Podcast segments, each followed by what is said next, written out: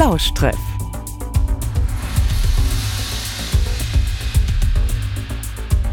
Der SHDO Podcast.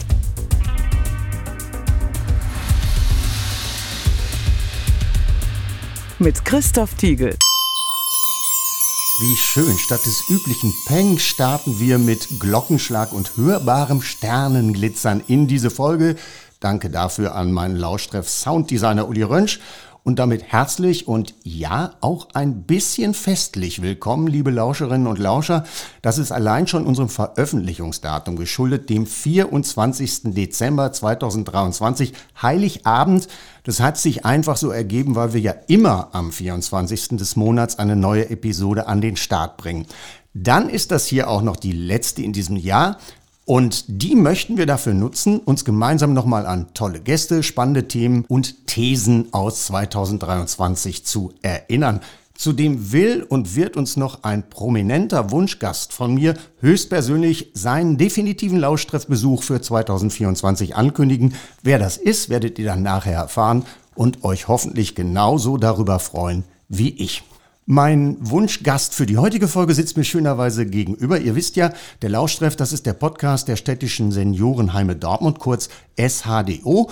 Und meine Gesprächspartnerin in dieser Spezialfolge sollte schlicht und simpel die Frau sein, der dieser Podcast praktisch das Qualitätssiegel Powered by SHDO verdankt.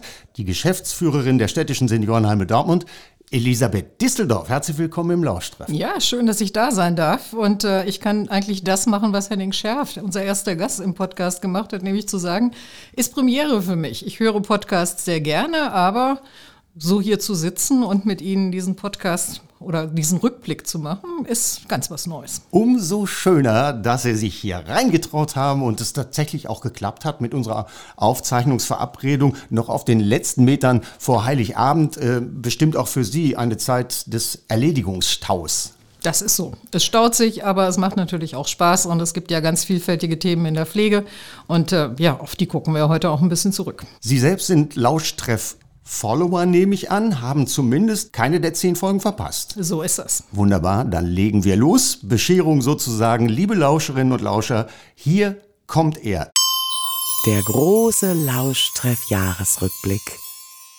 Im Januar haben wir uns mit dem Lauschtreff startbereit gemacht für die Verbreitung über die gängigsten großen Podcast-Plattformen. So richtig amtlich für euch alle wahrnehmbar los ging es dann im Februar. Und zwar mit diesem gleich in mehrfacher Hinsicht herausragenden ersten Gesprächsgast. Sein Name ist gerade schon gefallen. Mein Name ist Henning Scherf und ich freue mich sehr auf diesen Lauschtreff. Das ist eine neue Erfahrung. Das ist es für mich auch. In dem Sinne, dass mein Gesprächsgast zugleich mein Gastgeber ist ein besonders aufmerksamer und herzenswarmer noch dazu. Der ehemalige Bremer Bürgermeister, inzwischen 85 Jahre alt, hat zwar viele biografische Verknüpfungen mit Dortmund, hat aber den Lauschtreff kurzerhand zu sich nach Hause eingeladen, an den Kaffeetisch in seinem gemütlichen Wohnzimmer. Die erste Episode des Jahres 2023 ist also praktisch ein aufsuchender Podcast. Das passt aber prima, denn so genieße ich das Privileg, Henning Scherfs berühmte Alten-WG ganz in der Nähe des Bremer Hauptbahnhofs mal persönlich in Augenschein nehmen zu dürfen. Eine Gemeinschaft von derzeit sieben SeniorInnen, in der Scherf schon seit mehr als 35 Jahren lebt, zusammen mit seiner Frau Luise, die dem ambitionierten Projekt in der Planungsphase einen, nun ja, speziellen Arbeitstitel verpasst hat, Greisen Kommune zum Abpflegen. Also das war schrill gemeint, wir waren damals noch keine 50, aber wir haben uns auf diese Weise zugesprochen und in die Hand versprochen, wir bleiben bis zum Ende zusammen. Und das halten wir auch durch. Henning Scherfs berühmte Alten-WG. Ein beeindruckendes Projekt, oder? Absolut. Leben und Wohnen im Alter ist ja auch ein Thema, das die SHDO prägt, weil wir uns natürlich auch überlegen, die Babyboomer gehen in Rente. Und welche Antworten finden wir auf die zukünftig steigende Nachfrage nach Wohnen und Betreuung und Pflege im Alter? Und äh, da einfach nach Ideen zu suchen, das ist auch ein Thema der verschiedenen Folgen des Podcasts. Insofern natürlich ganz wunderbar zu sagen, gutes Wohnen im Alter kann eine Option sein, so wie Henning Schärf es gestaltet hat. Eine Frage, die man sich unweigerlich beim Zuhören stellen kann, ich habe sie mir jedenfalls gestellt, ist die, wie früh sollte man denn ernsthaft mit den Planungen für den eigenen Lebensabend beginnen? Wir haben es gehört, bei, beim Ehepaar Schärf war das, bevor sie 50 wurden. Aber ich glaube, die 50 ist da eigentlich ein ganz gutes Datum, wirklich mal zu schauen, mit wem kann man sich welche Option im Alter vorstellen. Und äh, früh genug zu überlegen, welche Möglichkeiten haben wir, auch im Alter gut zu leben aber auch zu überlegen, was passiert, wenn ich pflegebedürftig bin und welche Wege möchte ich da gehen, das ist, glaube ich, das Thema. Die wohl berühmteste alten WG Deutschlands, wie diese Hausgemeinschaft angelegt ist und wie sie jetzt schon so lange offensichtlich sehr gut funktioniert, das schildert Henning Schärf in der Februar-Episode auf wirklich sehr mitreißende Art. Sie heißt natürlich Greisenkommune zum Abpflegen. Noch nicht gehört? Unbedingt nachholen.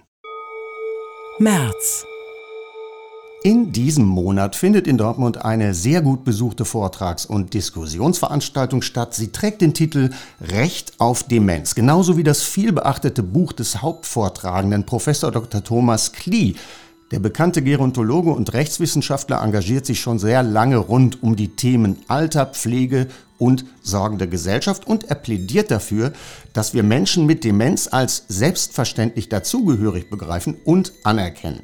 Im Anschluss an die Veranstaltung ist Thomas Klee dann mein Gast im Lauschtreff und wir sprechen auch über den Aspekt Demenz und Prominenz. Die Familie des US-Schauspielers Bruce Willis beispielsweise geht aktuell ja sehr offen mit dessen Erkrankung um.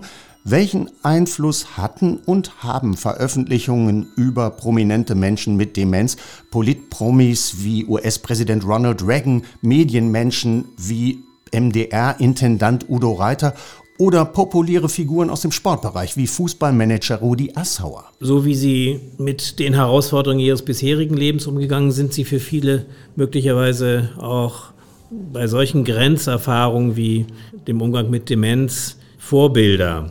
Und da finden wir eben aus der Vielfalt der Umgangsformen mit Demenz doch auch sehr unterschiedliche Modelle. Rudi Assauer konnte das nie akzeptieren und sagte, jetzt ist irgendwie Schluss. Ronald Reagan hat das eigentlich sehr weise formuliert. Er sagte, ich begebe mich jetzt gewissermaßen auf den Weg aus dem Leben, in eine andere Welt hinein. In den Sonnenuntergang. In den Sonnenuntergang des Lebens. Er war in seiner Politik ja nicht so lyrisch, aber da wurde er es denn.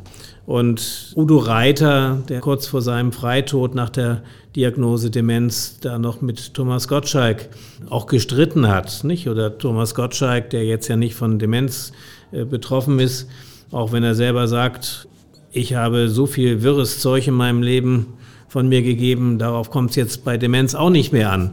Ähm, ist es wichtig zu sehen, es gibt so viel verschiedene Formen des Umgangs damit und ich wünsche mir natürlich, dass man sich an Menschen orientiert, die trotz allem denn auch noch Ja sagen mögen zu einem Leben mit Demenz, weil die Bedingungen stimmen und für die Bedingungen sind wir selber mitverantwortlich. Ja, was ist ein gutes Leben mit Demenz und inwieweit sind wir selber mindestens mitverantwortlich dafür? Das sind sicher drängende Fragen, die Thomas Klee da aufgeworfen hat mit seinem Plädoyer für ein Recht auf Demenz.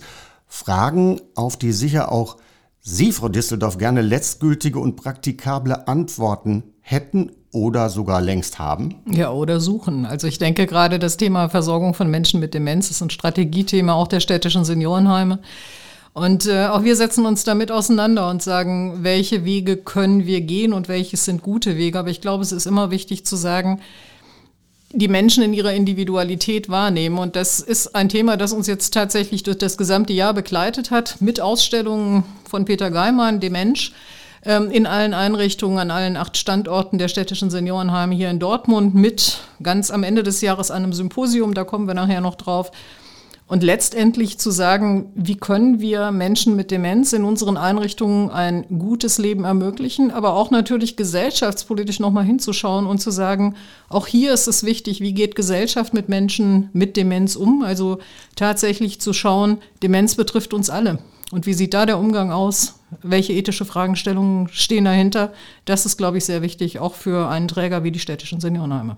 Und da Sie die Ausstellung Dem Mensch schon angesprochen haben, können wir unseren Lauscherinnen und Lauschern vielleicht auch noch sagen, das ist eine Ausstellung von, ich glaube, 40 äh, Zeichnungen von Peter Geimann, dem berühmten äh, deutschen Karikaturisten. Und das ist zusammen mit äh, Thomas Klee entstanden. Eine Wanderausstellung, die schon durch sämtliche Einrichtungen der städtischen äh, Seniorenheime gegangen ist, die aber auch im kommenden, also im Jahr 2024, tatsächlich noch weiter wandert. Zunächst in Dortmund, möglicherweise dann auch wieder in anderen Städten. Sollte man sich anschauen, ist sehr interessant und gibt es, glaube ich, auch als Jahreskalender. Also auch da kann man äh, mal nachschauen.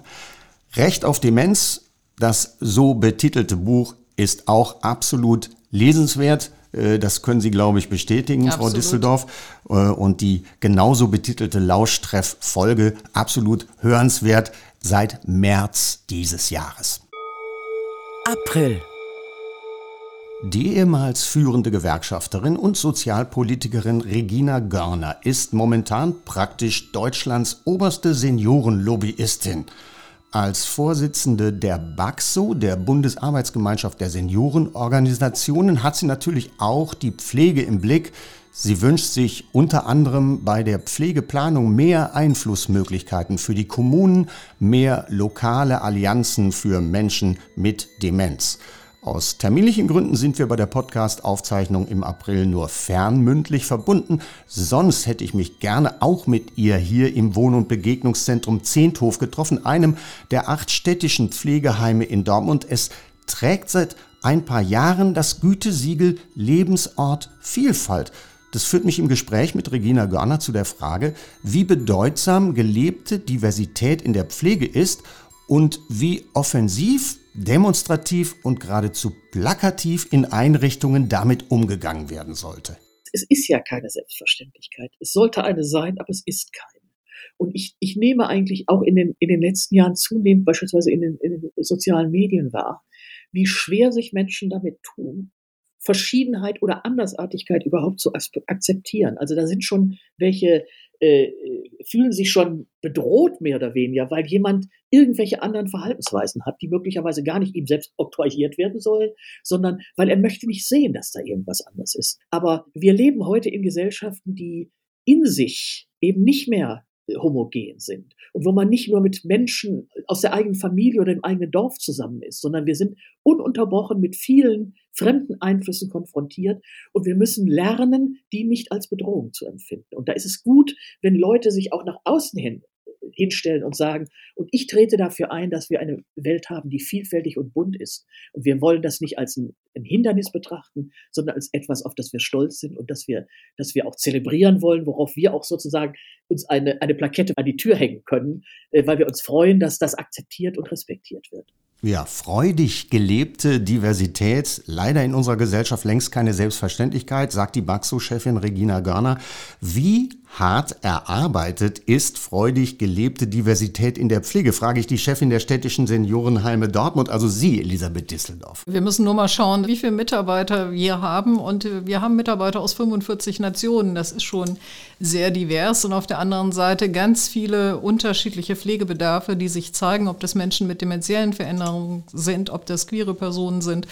Und auch da wirklich zu schauen, was ist für den Einzelnen relevant, was braucht der Einzelne, dass wir da hinschauen, das ist das, was eigentlich sehr wichtig und sehr relevant ist. Und deswegen kann ich das nur unterstützen, zu sagen, gelebte Vielfalt ist das, was es braucht und gelebte Diversität. Und Regina Görner sagt ja auch, ja, das ist gerade gut, man soll Plaketten draußen an die Einrichtungen machen. Ist denn diese Einrichtung des WBZ noch, glaube ich, die einzige mit dieser Plakette. Kann es sein, dass da noch die eine oder andere dazukommt? Also wir, wir denken ja in viele Richtungen, also insofern auch das ist möglich. Ein zweiter Punkt, den sie genannt hat, waren die kommunalen Einfluss Möglichkeiten bei der Pflegeplanung. Da wünscht sie sich, da wünscht sich die BAXO mehr von. Ist das auch eine Sache, die Sie genauso sehen? Also ich glaube, wir müssen Zukunft gestalten und das kann man nur gemeinsam tun. Und äh, das sind die Kommunen, das sind aber auch die Wohlfahrtsverbände, das sind die städtischen Einrichtungen. Ich glaube, wir müssen alle zusammen schauen, wie wir eine gute Versorgung der Menschen hinbekommen. Denn Babyboomer gehen in Rente. Wir werden zunehmend ältere Menschen haben. Wir haben jetzt schon das Thema, dass es nicht genügend Menschen gibt, die Pflege übernehmen können, also Fachkräftemangel als Stichwort. Vor diesem Hintergrund tun wir alle gut daran, gemeinsam vernetzt Lösungsmöglichkeiten zu suchen, auch gemeinsam mit den Kommunen. Deutschlands oberste Seniorenlobbyistin Regina Garner zu Gast in unserer April-Episode mit dem Titel Die Stimme der Älteren. Mai. Wenn der Lauschtreff ein Heimspiel hat, dann findet das in der Regel hier im Wohn- und Begegnungszentrum Zinthof, kurz WBZ, statt. Rein zufällig wohnt in fast direkter Nachbarschaft dazu der Kabarettist, Humorist, Radiokolumnist und Rettungsreimer Fritz Ekenger. Der ist auch bestimmt schon hunderte Male am WBZ vorbeigelaufen. Im Mai schaut er dann persönlich bei uns rein und er bringt irgendwie naheliegend das durchaus ergiebige Gesprächsthema Nachbarschaft mit.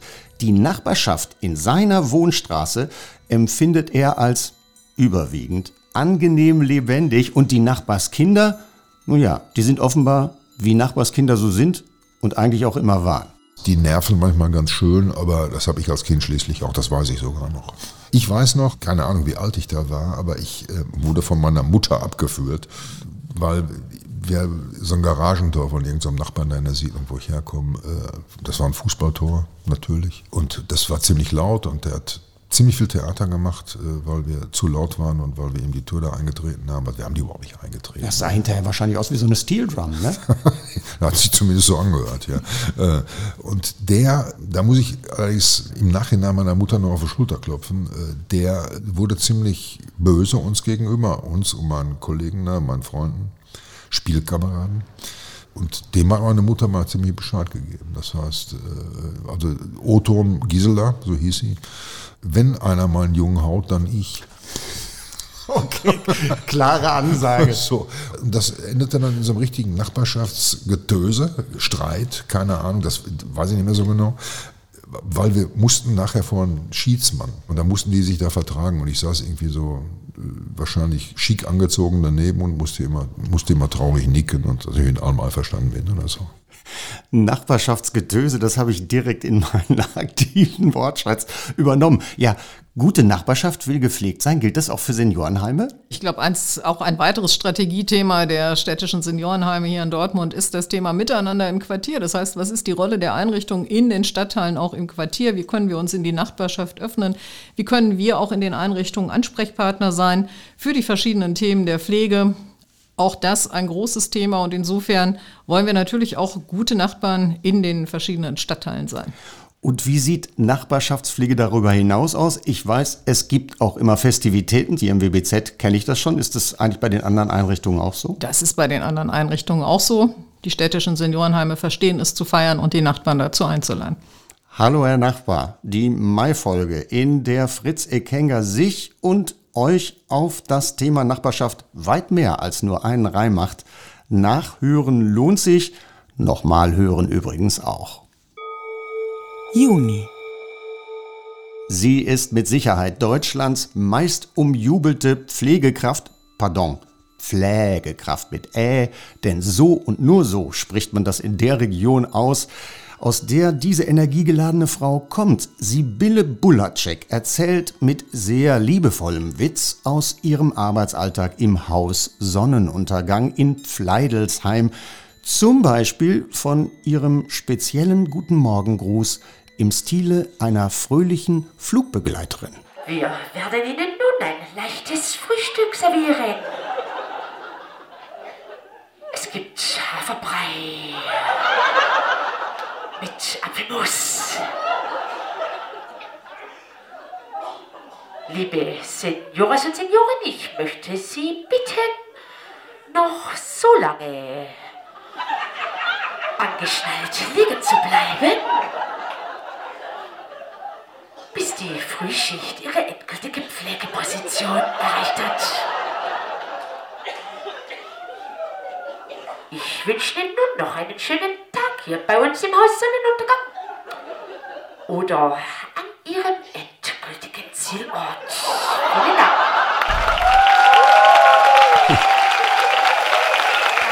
Ja, die Frau, die als Pflegekraft Sibylle Bulacek schon seit über zehn Jahren Menschen zum Lachen bringt, und zwar überwiegend, sehr überwiegend Menschen, die tatsächlich auch in der Pflege arbeiten, die heißt im wirklichen Leben Ramona Schuhkraft und ist Komödiantin, Gag-Autorin und Schriftstellerin. In der Juni-Podcast-Folge sprechen wir unter anderem über Scham- und Schmerzgrenzen in der Pflegekomödie und wie nah dran sie sein kann als Bühnenfigur und Buchautorin am wirklichen Pflegealltag. Ich habe natürlich den Vorteil, dass ich ein Jahr in der Pflege war. Ich bin jetzt nicht völlig ahnungslos, aber es ist halt lange her. Und ähm, ich weiß, wie Schichtwechsel ablaufen und, und solche Sachen, das weiß ich. Ne? Ich wüsste jetzt Medikamente. Also zur Spätschicht bist du hier heute zu, zu spät gekommen. Die Übergabe hatte schon stattgefunden. Ich weiß, aber die Bullercheck kommt ja auch öfter mal zu spät. Das höre ich halt. Ne? Ja, ja, zur Übergabe. Oh ja, ganz, ganz schlimm. Aber ähm, äh, solche Sachen weiß ich. ich will, Medikamente würde ich mich jetzt natürlich jetzt gerade äh, beim Buch, ne, was ich jetzt geschrieben habe, da muss ich schon äh, nachforschen. Entweder ich forsche nach oder ich frage jemanden, der sich auskennt. Das macht aber ja auch ein Krimi-Autor. Ich meine, Sebastian Fitzek hat jetzt auch noch keinen Mord begangen, würde ich jetzt mal sagen, oder in der Mordkommission gearbeitet. Und äh, äh weil mir wird das gerne so vorgeworfen, das hatte ich neulich auch wieder so, na, wie kann sie das äh, wissen, wenn sie nicht in der Pflege ist? Das kann sie eigentlich nicht wissen. Ja, aber nochmal, äh, ein Autor äh, für andere Sachen hat das auch nie gemacht. Und wie viel Humor steckt im Pflegealltag, Frau Disseldorf? Ich glaube, da braucht es manchmal eine ganze Menge an Humor, den man auch im Pflegealter haben muss. Und äh, mit Lachen hilft man auch manchmal durch den Tag. Ich glaube, es ist wichtig, ganz realistisch zu sehen, wie sieht der Pflegeberuf aus mit all seinen vielen Höhen, aber auch seinen Tiefen und äh, das auch ganz klar zu benennen. Äh, auf der anderen Seite aber auch zu zeigen, was für ein toller Beruf es sein kann und da auch Menschen Mut zu machen, zu sagen, Mensch, denkt mal drüber nach, kann Pflege für euch ein großes Thema sein und könntet ihr euch vorstellen, entweder die Ausbildung in diesem Pflegeberuf zu machen oder aber Quereinsteiger zu motivieren, zu sagen, ich denke mal über das Thema Pflege nach oder aber auch die vielleicht, die jetzt in der Familienphase sind, zurückzuholen und zu sagen, ich glaube, was angekommen ist, es muss sich was verändern in der Pflege. Wir müssen neue Wege gehen. Wir müssen uns, was die Personalentwicklung angeht, die Organisationsentwicklung angeht, auf neue Wege begeben und sehr genau schauen, was brauchen die Menschen, damit sie gut in der Pflege arbeiten können. Es ist ein toller Beruf, aber es ist natürlich auch ein Beruf mit speziellen Herausforderungen. Lächeln und Lachen sollte sämtlichen Pflegebeteiligten nicht vergehen. Wen sehen Sie da denn in der Hauptverantwortung? Ich glaube uns gemeinsam. Wir müssen gemeinsam schauen, ähm, wie können wir Pflege gut und zukunftsorientiert gestalten und äh, sehr genau hinschauen, welche Veränderungen braucht es in diesem Beruf, ähm, welche Rolle haben die Pflegekräfte ähm, insbesondere in der Zukunft, welche Vorrangaufgaben der Pflege gibt es, welche, diese Verantwortung ist ja heute schon groß, aber es ist einfach nur nicht den Pflegekräften so zugeschrieben worden. Und ich hoffe, dass sich da auch politisch was verändert, dass man wirklich die Kompetenz, die Pflege hat, auch sehr klar benennt und dort entsprechende Möglichkeiten eröffnet und tatsächlich in den Einrichtungen gemeinsam und gemeinsam auch mit dem Träger sagt, welche neuen Wege kann es geben, um Pflege attraktiv zu gestalten und ein attraktives Berufsbild wieder abzugeben. Das war es früher mal. Und da ist viel verloren gegangen. Und ich glaube, da müssen wir wieder sehr dran arbeiten. Die Comedy-Figur Sibylle Bulacek macht jedenfalls garantiert viel Spaß im Pflegebereich mit aufwendig produzierten Videosketchen im Internet, mit ihren Bühnenprogrammen und mit ihren Büchern. Sie haben ihr Gebiss auf der Hüpfburg verloren, heißt ihr Erstling, der es mittlerweile schon in die dritte Auflage geschafft hat. Buch Nummer zwei erscheint im kommenden März unter dem erneut sehr zauberhaften Titel Sie haben Ihren Rollator beim Zumba vertauscht. Ach ja, und die absolut hörenswerte Lauschtreff Juni-Episode mit ihr, die heißt Volle Pflegekraft voraus. Übrigens die meistgehörte Episode des Lauschtreffs bis jetzt. Juli. Roboter in der Pflege? Darüber denken wir in unserer Juli-Folge laut nach, beziehungsweise lasse ich laut nachdenken. Zunächst mal drei PflegepraktikerInnen der städtischen Seniorenheime Dortmund. Fachwissen und Fähigkeitsverlust denke ich, wenn der Roboter alles übernimmt. Ich meine, solange wie wir unsere Kompetenzen halten und also Wissensstand, ist das okay, aber wenn wir das nicht mehr beherrschen, dann wird es gefährlich. Getränke holen, Getränke bringen. Äh, es gibt sogar Möglichkeiten, dass äh, Roboter Nahrung geben, das heißt Essen reichen, alles schon gesehen. Etwas, was da fehlt, ist eigentlich immer wieder im Bereich der Pflege die menschliche Perspektive. Die einen wären begeistert und fänden das total interessant. Und die anderen würden sagen, mein Gott, wie weit ist es gekommen in dieser Welt? Ja, man darf sich schon so seine Gedanken machen, beziehungsweise sollte das sogar, wenn es um den Einsatz von künstlicher Intelligenz und Robotik in der Pflege geht. Mein Studiogast Janina Loh von der Stabsstelle Ethik der Stiftung Liebenau tut das so intensiv wie kaum jemand sonst. Was sagt sie zu der nicht selten geäußerten Befürchtung, menschliche Pflegerinnen und Pfleger könnten in absehbarer Zeit durch kalte Maschinen regelrecht ersetzt werden? Technologien haben bislang sowas wie Inselbegabungen, könnte man sagen. Die haben ganz besondere Fähigkeiten, aber es ist extrem schwer, beispielsweise einen Roboter zu bauen, der sowohl irgendwie Essen transportieren kann, als auch irgendwie Treppen gehen kann, als auch irgendwie äh, Kaffee kochen kann oder irgendwie bei der Medikamentenvergabe helfen kann. Das ist einfach so eine Bandbreite an an Tätigkeiten. Das ist technologisch sehr schwer zu lösen. Und zum anderen, je umfangreicher ein System entwickelt ist, desto größer sind die ethischen Fragen, die sich damit stellen. Also Fragen danach, wie autonom sollte dieses System sein? Was passiert, wenn eine Person beispielsweise die Medikamentenaufnahme verweigert? Soll das System dann einfach übergriffig werden? So, Schnabel auf und rein, so ungefähr. Oder soll, soll es auf Standby gehen? Oder soll es irgendwie Menschen kontaktieren? Da gibt es eine ganze Bandbreite an Fragen, die nicht so ohne weiteres einfach nur durch den Markt geklärt werden können, sondern die eine ethische Rahmengesetzgebung brauchen. Roboter als Retter der Pflege, so lautete ja der Titel unserer Juli-Folge. Welche Gedanken gingen bzw. gehen Ihnen dazu durch den Kopf? Ich glaube, Pflege ist Beziehungsgeschehen. So, und das heißt, man muss sehen, welche Chancen bietet die Robotik. Das ist die eine Seite, wirklich zu schauen, wo kann sie der Pflege den Alltag erleichtern. Ähm, da gibt es ja vielfältige Möglichkeiten von virtuellen Brillen, wo ich relativ klar sehe, das und das ist zu erledigen, äh, bis hin zur, das ist jetzt mal der kleine Einstieg, elektronischen Dokumentation. Wir müssen nicht immer nur Pepper äh, mit seinem netten Bild von Roboter vor Augen haben, wobei auch da, wenn es um zum Beispiel Anleitungen für Bewegungen geht, kann das ein Thema sein. Ich glaube, man muss die Chancen auf der einen Seite wahrnehmen, auf der anderen Seite auch sagen, wie sieht die ethische Bewertung aus? Und da braucht es ein gutes Abwägen, das gemeinsam zu entwickeln. Und im Gespräch mit äh, PflegepraktikerInnen habe ich schon gemerkt, es ist keine grundsätzliche Ablehnung da. Im Gegenteil, man ist relativ neugierig darauf, was kann tatsächlich Robotik, was kann künstliche äh, Intelligenz tun, um uns vielleicht von Aufgaben zu entlasten äh, und andere dafür intensiver wahrnehmen zu können. Ich glaube, das Wichtige ist, dass das Beziehungsgeschehen bei der Pflege bleibt und da, wo man sinnvollerweise Robotik einsetzen kann, das auch zu tun. Es ist immer schwer, aus, äh, aus dem jetzigen Zeitpunkt auf die Zukunft zu schließen, aber äh, es ist vielleicht auch eine Gefühlsfrage. Stecken aus Ihrer Sicht im Thema Pflegerobotik mehr Chancen als Risiken?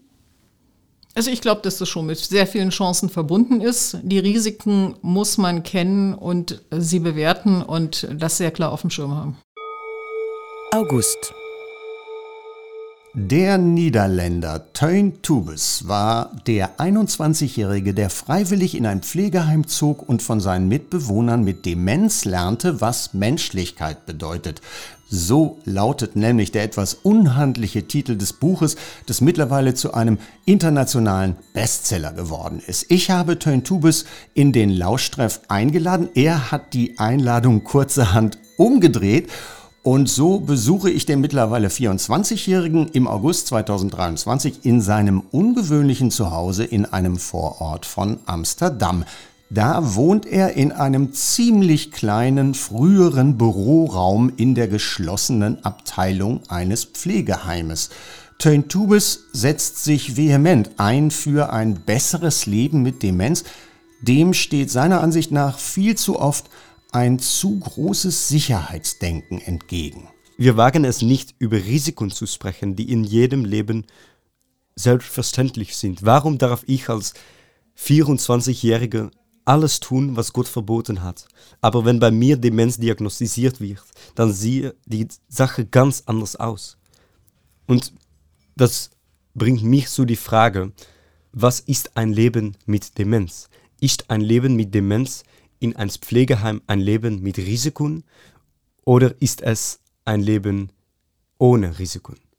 Aber ein Leben ohne Risiken ist ein Leben wie ein Tod. Das ist kein Leben. Tja, braucht es mehr Mut zum Risiko im Umgang mit dementen Menschen? Was würden Sie sagen? Schwierige Frage. Ich glaube, es braucht den Mut, die Menschen wieder in, die, in, ihrer jeweiligen Individualität zu betrachten. Einfach nicht nur zu sehen, wo liegen die Schwächen, sondern einfach zu sehen, wo liegen denn die Stärken und zu sehen, was kann der einzelne Mensch noch und genau das zu fördern. Und ähm, an der Stelle auch mal machen zu lassen und den Mensch Mensch sein zu lassen. Ich glaube, das ist ganz wichtig.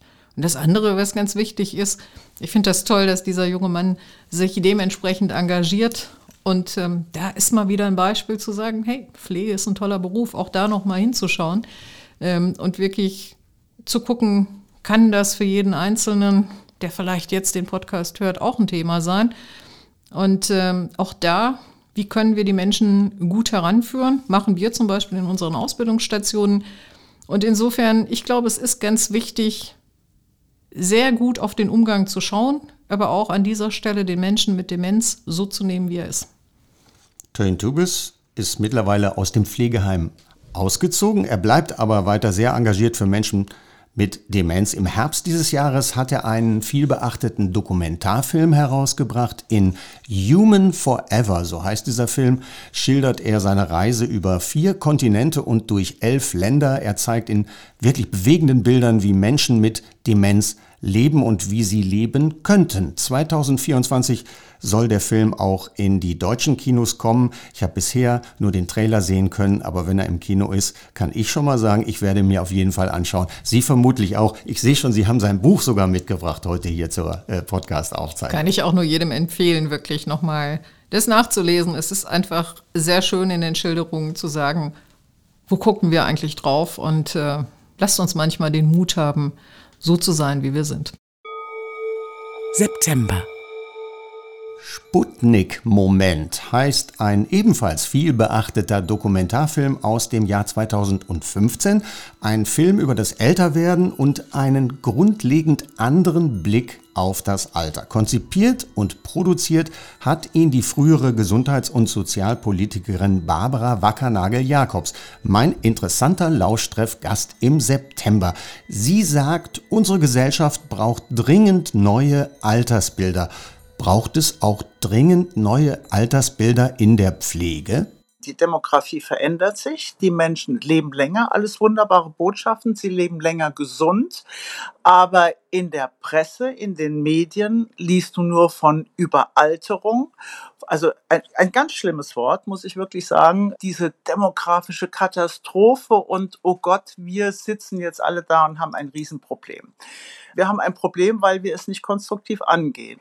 Die Altersbilder sind keine Methode für den pflegerischen Alltag, aber die Altersbilderdebatte und die Reflexion darüber kann unsere Haltung, unsere Herangehensweise stärken und beeinflussen. Und deshalb finde ich es absolut notwendig, das immer wieder aufzufrischen. Ja, Altersbilderdebatte und Reflexion darüber, wie viel Raum bleibt dafür tatsächlich im Pflegealltag und wie viel Raum müssten und können Sie dafür schaffen? Ich glaube, den Raum braucht es. Haltung ist das Thema. Der Gedanke, selbst pflegebedürftig oder dement zu werden, macht Angst. Der passt nicht zu den Leuchtbildern, die wir haben von Autonomie und Anti-Aging. Und diese Verdrängung führt auch dazu, dass Pflege und Hilfsbedürftigkeit oft nicht mehr in ihrer Individualität, sondern eigentlich nur noch in ihren Defiziten wahrgenommen werden. Und wir müssen uns schon darüber klar werden, dass Verletzlichkeit und Endlichkeit zum Menschsein gehören und dass gerade Pflege ein Beziehungsgeschehen ist. Und an der Stelle ohne Respekt und Vertrauen, ohne auch Zeit und Verlässlichkeit, ohne Offenheit und persönlichen Einsatz kann sie nicht gelingen. Und da muss ich wirklich sagen, es sind ja die Lebensgeschichten der Menschen, die uns begleiten und die wir begleiten dürfen. Und die lassen uns schon staunen, und es ist sicherlich ein Privileg, dass wir da so viele persönliche Einblicke bekommen. Und insofern finde ich es ganz wichtig, auch an dieser Stelle nochmal hinzuschauen, zu sagen, ich glaube, wir müssen über die Altersbilder, und das ist ein gesellschaftliches Thema, nochmal nachdenken und neu ausjustieren. Und sicher werden Sie sich, wie ich zumindest, äh, an äh, Henning Schärf auch erinnern, äh, den ich genau danach gefragt habe, weil mich schon erstaunt hat, dass er schon mit ja noch nicht mal 50 Jahren äh, übers äh, Altwerden und gut Altwerden nachgedacht hat und auch so gar keine Berührungsängste äh, mit dem Thema Alter hatte. Und da hat er ja diese wirklich wunderschöne Geschichte erzählt von seiner Großmutter, die ihn und seine, ich glaube, fünf Geschwister durchbringt bringen musste und die ihm schon sehr, sehr früh im Grunde ein sehr, sehr positives Bild vom Alter und vom Altern auch mitgegeben hat. Ähm, inwieweit spielen Altersbilder auch äh, eine Rolle in der Ausbildung? Wir wollen uns ja äh, in 2024 auch mal noch mal konkreter mit dem Thema Ausbildung auseinandersetzen. Ich glaube, auch da muss man sehr gut darauf vorbereiten, dass wir tatsächlich die Chancen sehen, die es auch gibt und nicht immer nur dahin gucken, wo die Defizite sind. Und ich glaube, das ist auch ein wichtiges Thema in der Ausbildung. Oktober. Ferien auf dem Bauernhof. Für viele Menschen eines der schönsten Kindheitsabenteuer. Das muss man aber gar nicht mal in jungen Jahren selbst erlebt haben, um eventuell diese Perspektive fürs eigene Alter reizvoll zu finden. Pflege auf dem Bauernhof. Zukunft Pflegebauernhof. So heißt ein vielbeachtetes und mehrfach ausgezeichnetes Konzept aus dem Westerwald. In der Oktober-Episode erzählt mir der Initiator Guido Pusch, wie er vor 13 Jahren vom Landwirt zum Pflegebauern wurde und warum die Zeit grundsätzlich reif scheint für innovative Alterskonzepte. Man hat halt erkannt, dass viele Menschen sich auch einen neuen Umgang mit dem Altwerden wünschen. Und die Schatztruhe des Bauernhofes, was alles da möglich ist und was machbar ist, finden viele interessant. Der Pflegebauernhof ist ja in der Form ein landwirtschaftlicher Betrieb, der einen Sinn, der eine Erzeugung hat von Lebensmitteln, von Nahrung. Die Landwirtschaft ist auf einem Pflegebauernhof entschleunigt und äh, kann betriebswirtschaftlich natürlich mit Sinn betrieben werden, belastet aber den Pflegealltag nicht sondern die Bewohner klinken sich ein. Ich selber bin als Akteur ja davon total überzeugt, aber bin ich auch in der richtigen Zeit, ein Modell zu entwickeln. Offenbar ist er doch in der richtigen Zeit, oder der Guido Pusch? Absolut. Ich glaube, wir müssen über neue Modelle nachdenken und das ist ja auch ein Thema der SADO, weshalb wir uns auch solche Gesprächspartner aussuchen, die da neue Wege gehen, zu sagen, welche Versorgungskonzepte können wir in der Altenhilfe der Zukunft schaffen und umsetzen. Und ähm, ich finde, das ist einfach eine ganz spannende Idee, gut umgesetzt von Guido Pusch. Ob das jetzt im städtischen Bereich auch eine Idee sein kann, da darf man mal drüber nachdenken. Aber einfach quer zu denken und sagen, welche neuen Konzepte in der Altenhilfe der Zukunft kann es geben, das ist das Thema dabei. Man kann sich natürlich fragen, kann, sollte sich das gedeihliche Miteinander von Mensch, Tier und Landwirtschaft nach dem Push-Prinzip auch flächendeckend durchsetzen? Das haben Sie gerade schon angedeutet. Ja, welche tierischen Ideen lassen sich daraus möglicherweise auch ja, für die städtischen Seniorenheime Dortmund ja, ableiten? Bei den städtischen Seniorenheimen werden Sie Dr. Sam kennenlernen. Er selbst ist angestellt äh, und ein netter Hund im Haus am Tiefenbach, der natürlich auch unsere Gäste und unsere Bewohner begleitet und ähm, ich glaube, ganz gut durchgefüttert wird. Aber es ist immer wieder schön zu sehen, wie Tiere auch sehr positiv auf Menschen wirken. November.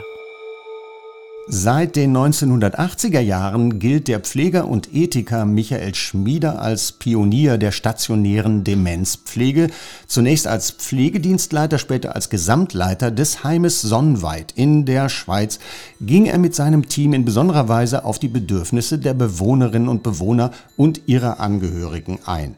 Im November dieses Jahres folgt er der Einladung der städtischen Seniorenheime Dortmund zu einem Symposium mit dem Titel Demenz betrifft uns alle, Direkt im Anschluss begrüße ich ihn im Lauschtreff und möchte von ihm wissen, ob er selbst sich mit all dem, was er zum Teil radikal neu gedacht und auch praktiziert hat, auch als Revolutionär der Demenzpflege sieht. Ich glaube, es war in, in einigen Dingen sehr revolutionär. Also der erste Grundsatz war, Menschen, die verwirrt sind, haben Recht. Ihre Realität gilt für uns als wahr. Und aus dem äh, Grundsatz haben wir das ganze Leitbild dann entwickelt.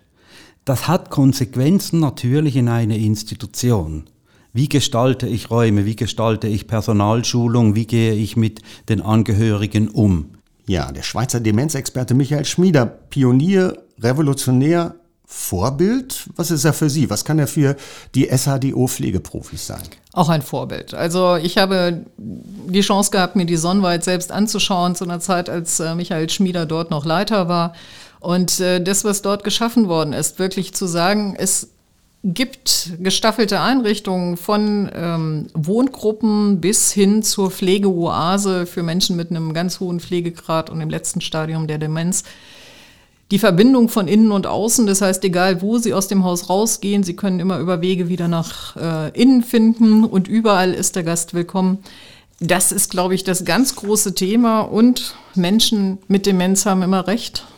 Das als Basis zu nehmen und das drumherum zu strecken und damit den Tag zu gestalten, das, glaube ich, ist etwas, was wirklich sehr wichtig ist und wo wir schon überlegen an manchen Stellen, man muss das immer abstimmen auf die Einrichtungen, aber was kann man davon übernehmen, was können auch gute Themen dabei sein und insofern haben wir auch Michael Schmieder eingeladen, uns bei der ein oder anderen Thematisierung von diesen Punkten zu begleiten. Und dieser erste Grundsatz, den er ja da genannt hat, Menschen mit Demenz, verwirrte Menschen haben immer recht, der lässt sich ja eigentlich auch tatsächlich nur in Einrichtungen umsetzen. Der ist, glaube ich, im privaten vier Wänden das ist kaum zu leisten, oder?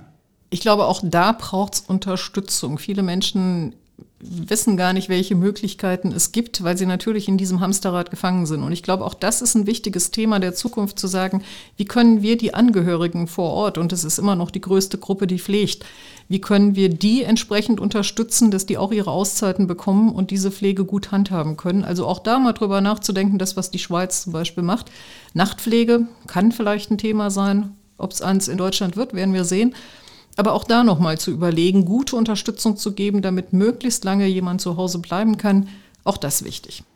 Der ehemalige Leiter des Pflegeheimes Sonnwald, der Demenzpflegepionier und Revolutionär Michael Schmieder, er war mein Gesprächsgast im November 2023. Ein ganz wunderbarer. Herzlichen Dank auch an dieser Stelle nochmal an ihn und an all die anderen fantastischen Lauschtreffgäste in diesem Jahr. Ja, das war der große Lauschtreff-Jahresrückblick. Und wollen wir jetzt noch zumindest einen kleinen Ausblick wagen aufs kommende Lauschtreffjahr? Mit der Themen- und Gästeliste 2023, ja, das ist uns schon klar, da liegt die Latte für 2024 jetzt schon ganz schön hoch, aber ich kann allen Freundinnen und Freunden dieses Podcasts versprechen, auch das neue Jahr bringt starke Themen und super tolle Gäste. Einer lässt gleich hier schon mal persönlich von sich hören. Hallo Herrschaften, mein Name ist Jörg Thaddeus. Ich grüße alle Hörerinnen und Hörer des Lauschtreffs und ja, ich äh, höre da ab und zu auch gerne mal selber rein. Noch lieber würde ich aber im kommenden Jahr gerne mal persönlich dabei sein. Ich habe jahrzehntelange Erfahrung in Gesprächen mit dem tollen Christoph Tiegel und zum Glück sind die allermeisten Unterhaltungen davon völlig unveröffentlicht geblieben. Was ich sehr mag, ist, wenn es für Christoph strapaziös wird und man das in seinem Gesicht lesen kann.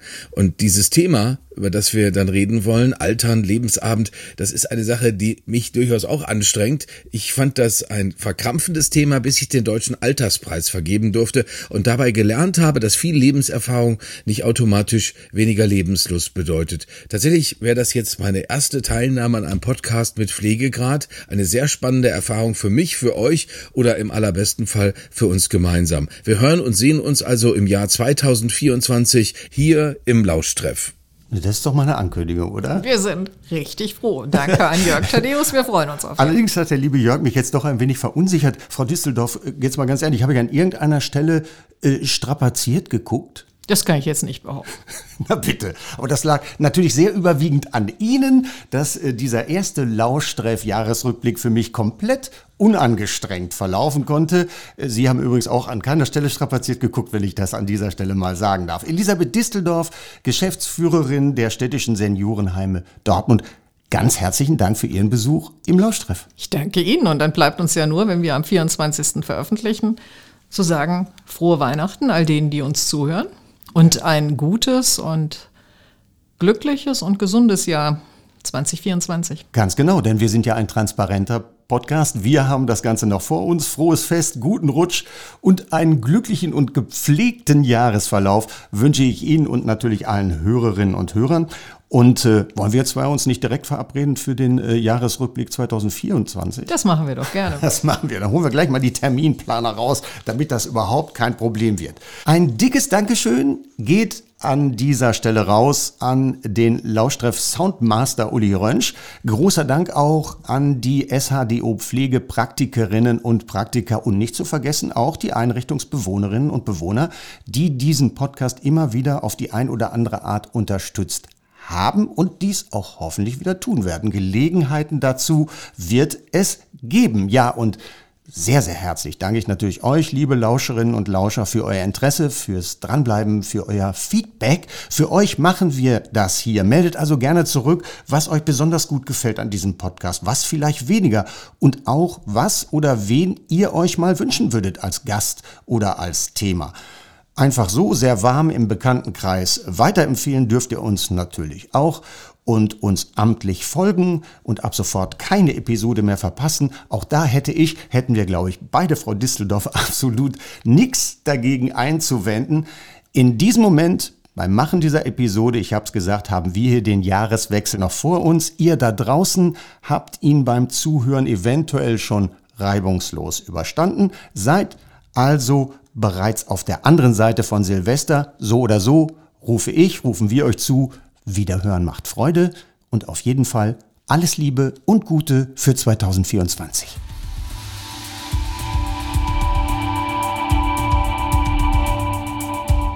Lauschtreff.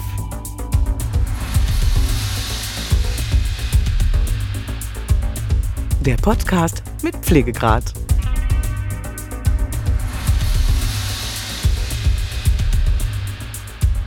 Power 2 SHDO.